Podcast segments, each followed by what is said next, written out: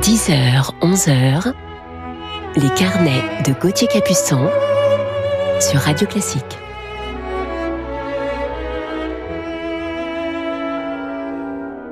Bonjour à toutes et à tous et bon réveil en musique en ce dimanche de Pâques. Je suis heureux de vous retrouver ce matin pour vous parler en deuxième partie d'émission de mon coup de cœur du jour sur Radio Classique pour une légende, légende dans tous les sens du terme, légende de la direction d'orchestre et grande star de son époque. Mais avant de vous parler de ce grand maestro, commençons tout de suite notre matinée en musique avec un compositeur français que l'on entend rarement. Je vous laisse écouter.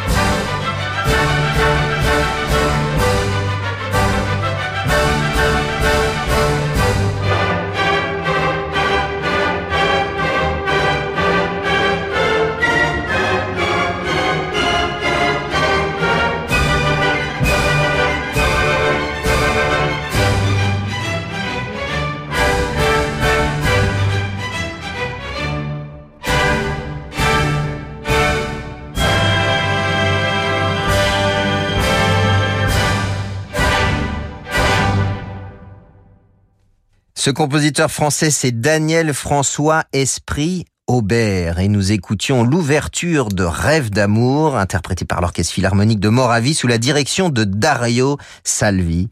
Et donc notre compositeur Daniel François Esprit Aubert est un compositeur français qui est né à Caen en 1782 et mort à Paris en 1871. Il fut un compositeur couronné de succès à son époque, compositeur qui perpétua surtout la tradition de l'opéra comique français. Le final à présent du quatuor à cordes La jeune fille et la mort de Franz Schubert dans un arrangement pour violon et orchestre.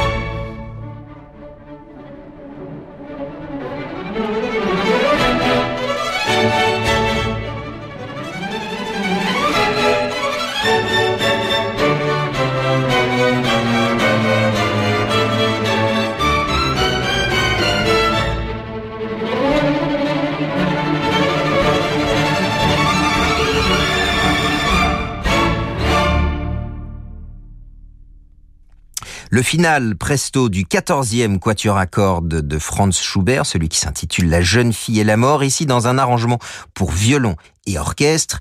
Patricia Kopachinskaya était donc au violon et à la direction, accompagnée de l'orchestre de chambre Saint-Paul, et c'est un arrangement qu'a effectué Patricia Kopachinskaya. Je vous retrouve dans quelques instants sur Radio Classique pour la suite de nos carnets en compagnie donc d'un maestro de légende et c'est notre coup de cœur du jour. À tout de suite. Ce soir, à 20h30, vivez l'émotion des concerts en direct du Festival de Pâques à Aix-en-Provence. Renaud Capuçon et Bertrand Chamaillou rendent hommage à Camille Saint-Saëns, un siècle tout juste après la disparition du compositeur. Ils seront accompagnés de l'ensemble Les Siècles sous la direction de François-Xavier Roth. La magie du Festival de Pâques, c'est sur Radio Classique, avec le CIC, partenaire fondateur.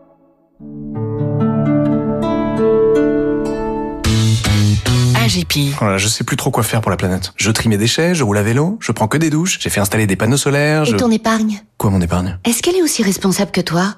Et si votre épargne devenait aussi responsable que vous? Pionnier de l'épargne responsable, AGP propose de nouvelles solutions d'investissement engagées et durables sur son contrat d'assurance vie clair. Retrouvez-nous sur agp.com ou rencontrez un agent AXA. Épargne, retraite, assurance emprunteur, prévoyance, santé, nous innovons pour mieux vous protéger.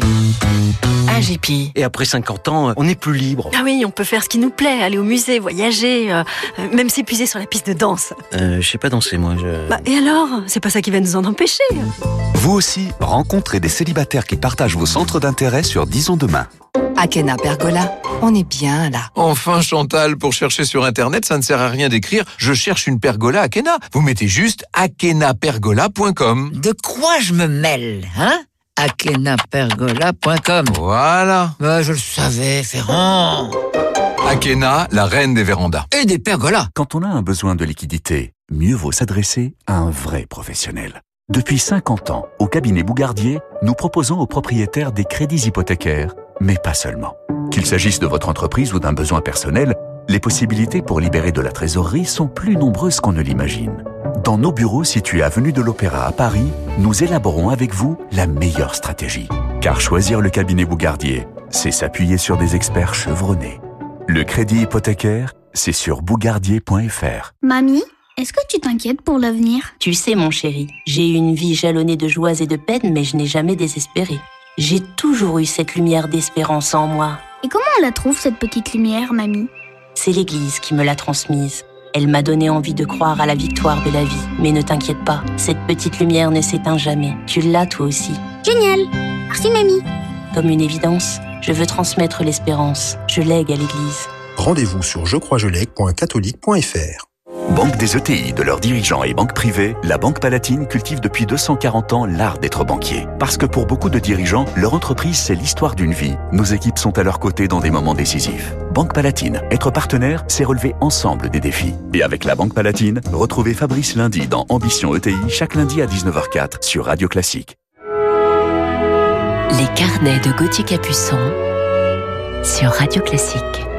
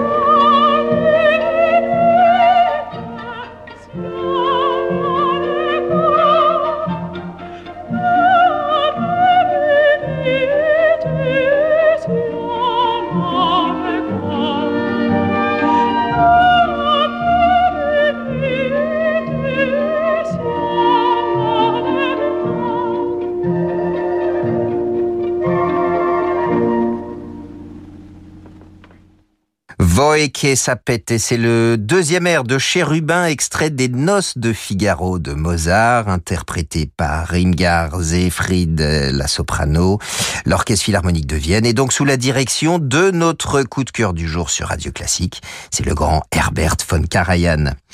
Chef d'orchestre autrichien né à Salzbourg en 1908, c'est son père, chirurgien et également clarinettiste amateur, qui l'initie très tôt à la musique. Karajan étudie le piano au conservatoire du Mozarteum de Salzbourg, puis s'oriente vers la composition et la direction d'orchestre. Parallèlement à des études scientifiques, Herbert von Karajan poursuit ses études musicales à l'Académie de musique de Vienne. C'est en 1929, à 21 ans, que Karajan fait ses débuts officiels de chef d'orchestre en dirigeant Salomé de Richard Strauss au Mozarteum de Salzbourg. En 1933, il dirige au Festival de Salzbourg et en 1934, il obtient le poste de chef de l'orchestre symphonique du théâtre d'Aix-la-Chapelle. Il est dès lors le plus jeune directeur musical allemand. En 1937, il fait ses débuts à la tête de l'Orchestre Philharmonique de Berlin et de l'Opéra d'État. L'année 1938 marque son premier grand succès à Berlin dans Tristan et Isolde, ainsi que ses premiers enregistrements avec la Deutsche Grammophon. Nommé chef permanent de l'Orchestre Philharmonique de Londres en 1947, Herbert von Karajan sera chef principal de l'Orchestre Symphonique de Vienne de 1948 à 1960. Écoutons-le à présent dans le deuxième mouvement de la neuvième symphonie de Beethoven en compagnie de l'Orchestre Philharmonique de Berlin.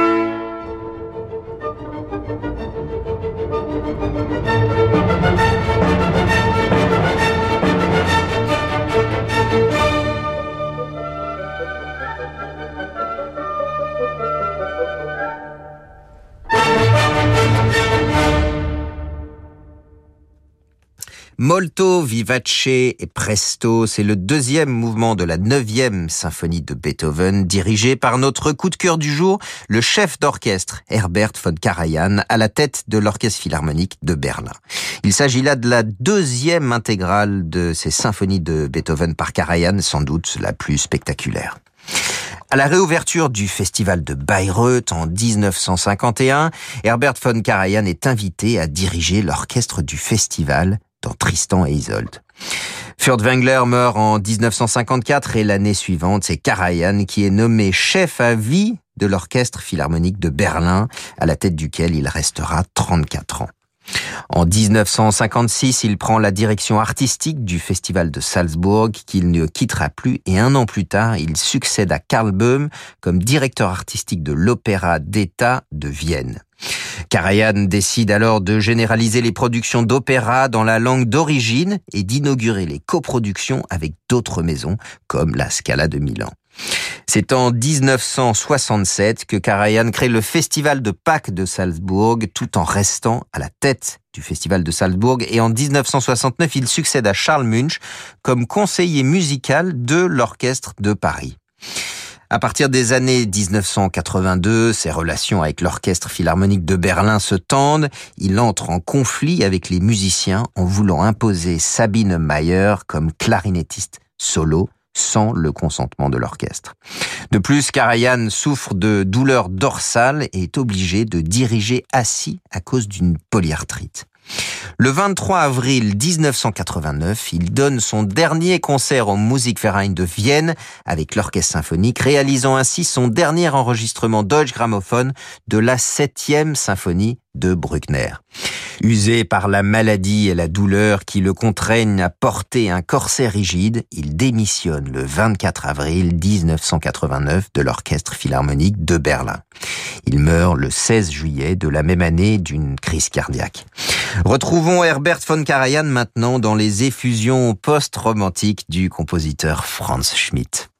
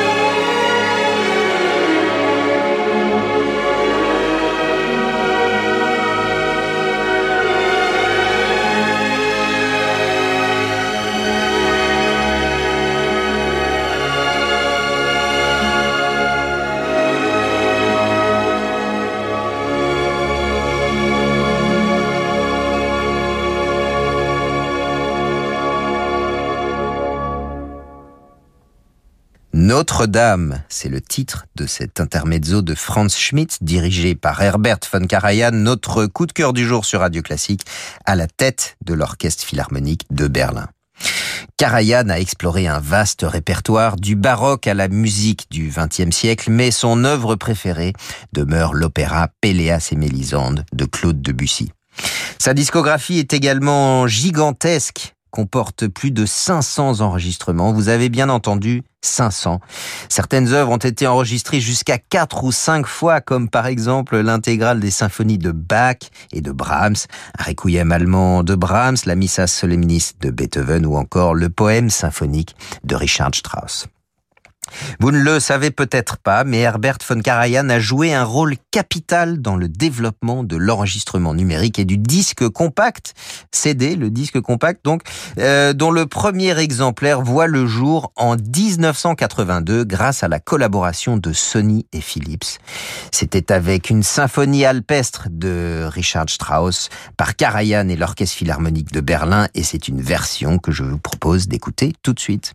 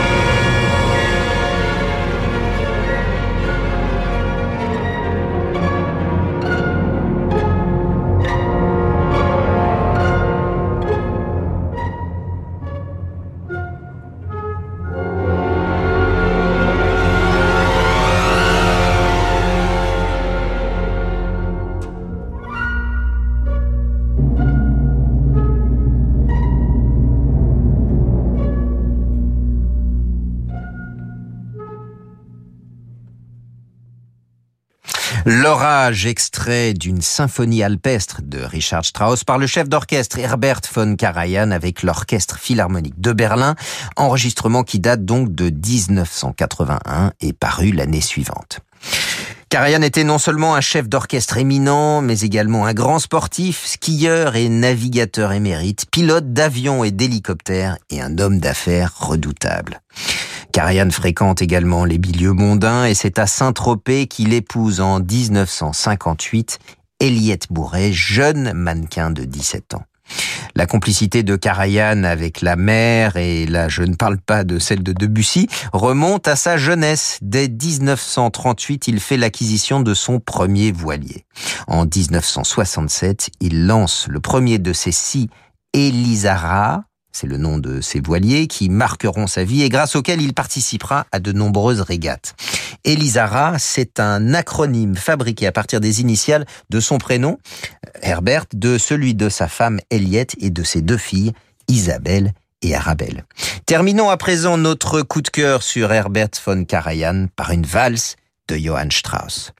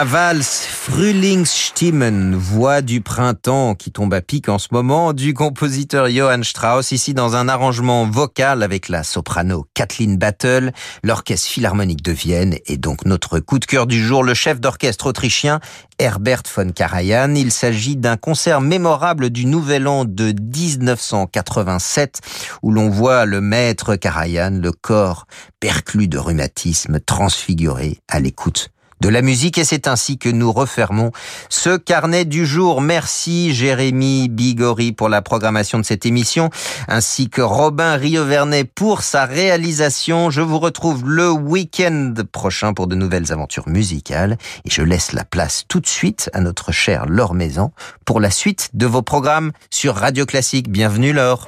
Bonjour Gauthier, je vous souhaite de passer un très beau dimanche et, et on se dit au week-end prochain, samedi dès 10h. Merci. Avec le sourire. Bonne journée. Comme toujours.